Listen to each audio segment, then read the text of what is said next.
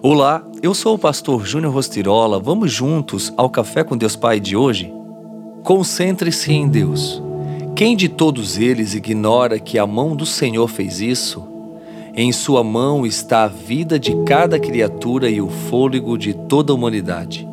Jó 12, 9 e 10. A procura pelo propósito da vida tem intrigado o ser humano ao longo dos séculos. Isso porque normalmente erramos já no ponto de partida ao fazermos perguntas egocêntricas tais como: O que eu quero ser? O que devo fazer da minha vida? Quais são os meus objetivos, as minhas ambições, sonhos e planos para o futuro?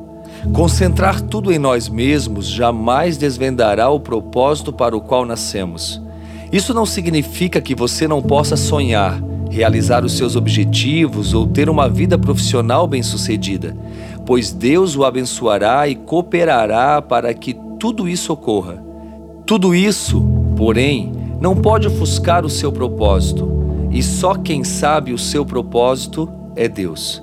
Se o objetivo de vida for simplesmente focado em coisas que buscamos para satisfazer o ego e o orgulho, viveremos frustrados e sem destino.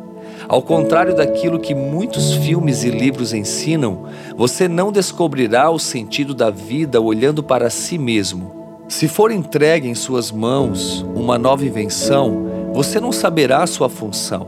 Por não ser o inventor, você precisará de ajuda, seja do inventor, seja do manual de instrução do equipamento.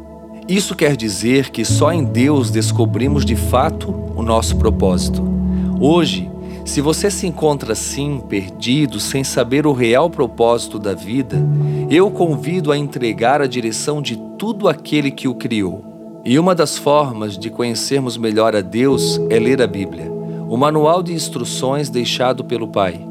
Deus sabe o que é melhor para você e tem os melhores planos para a sua vida. E a frase do dia diz: respeite o processo e você entenderá o propósito.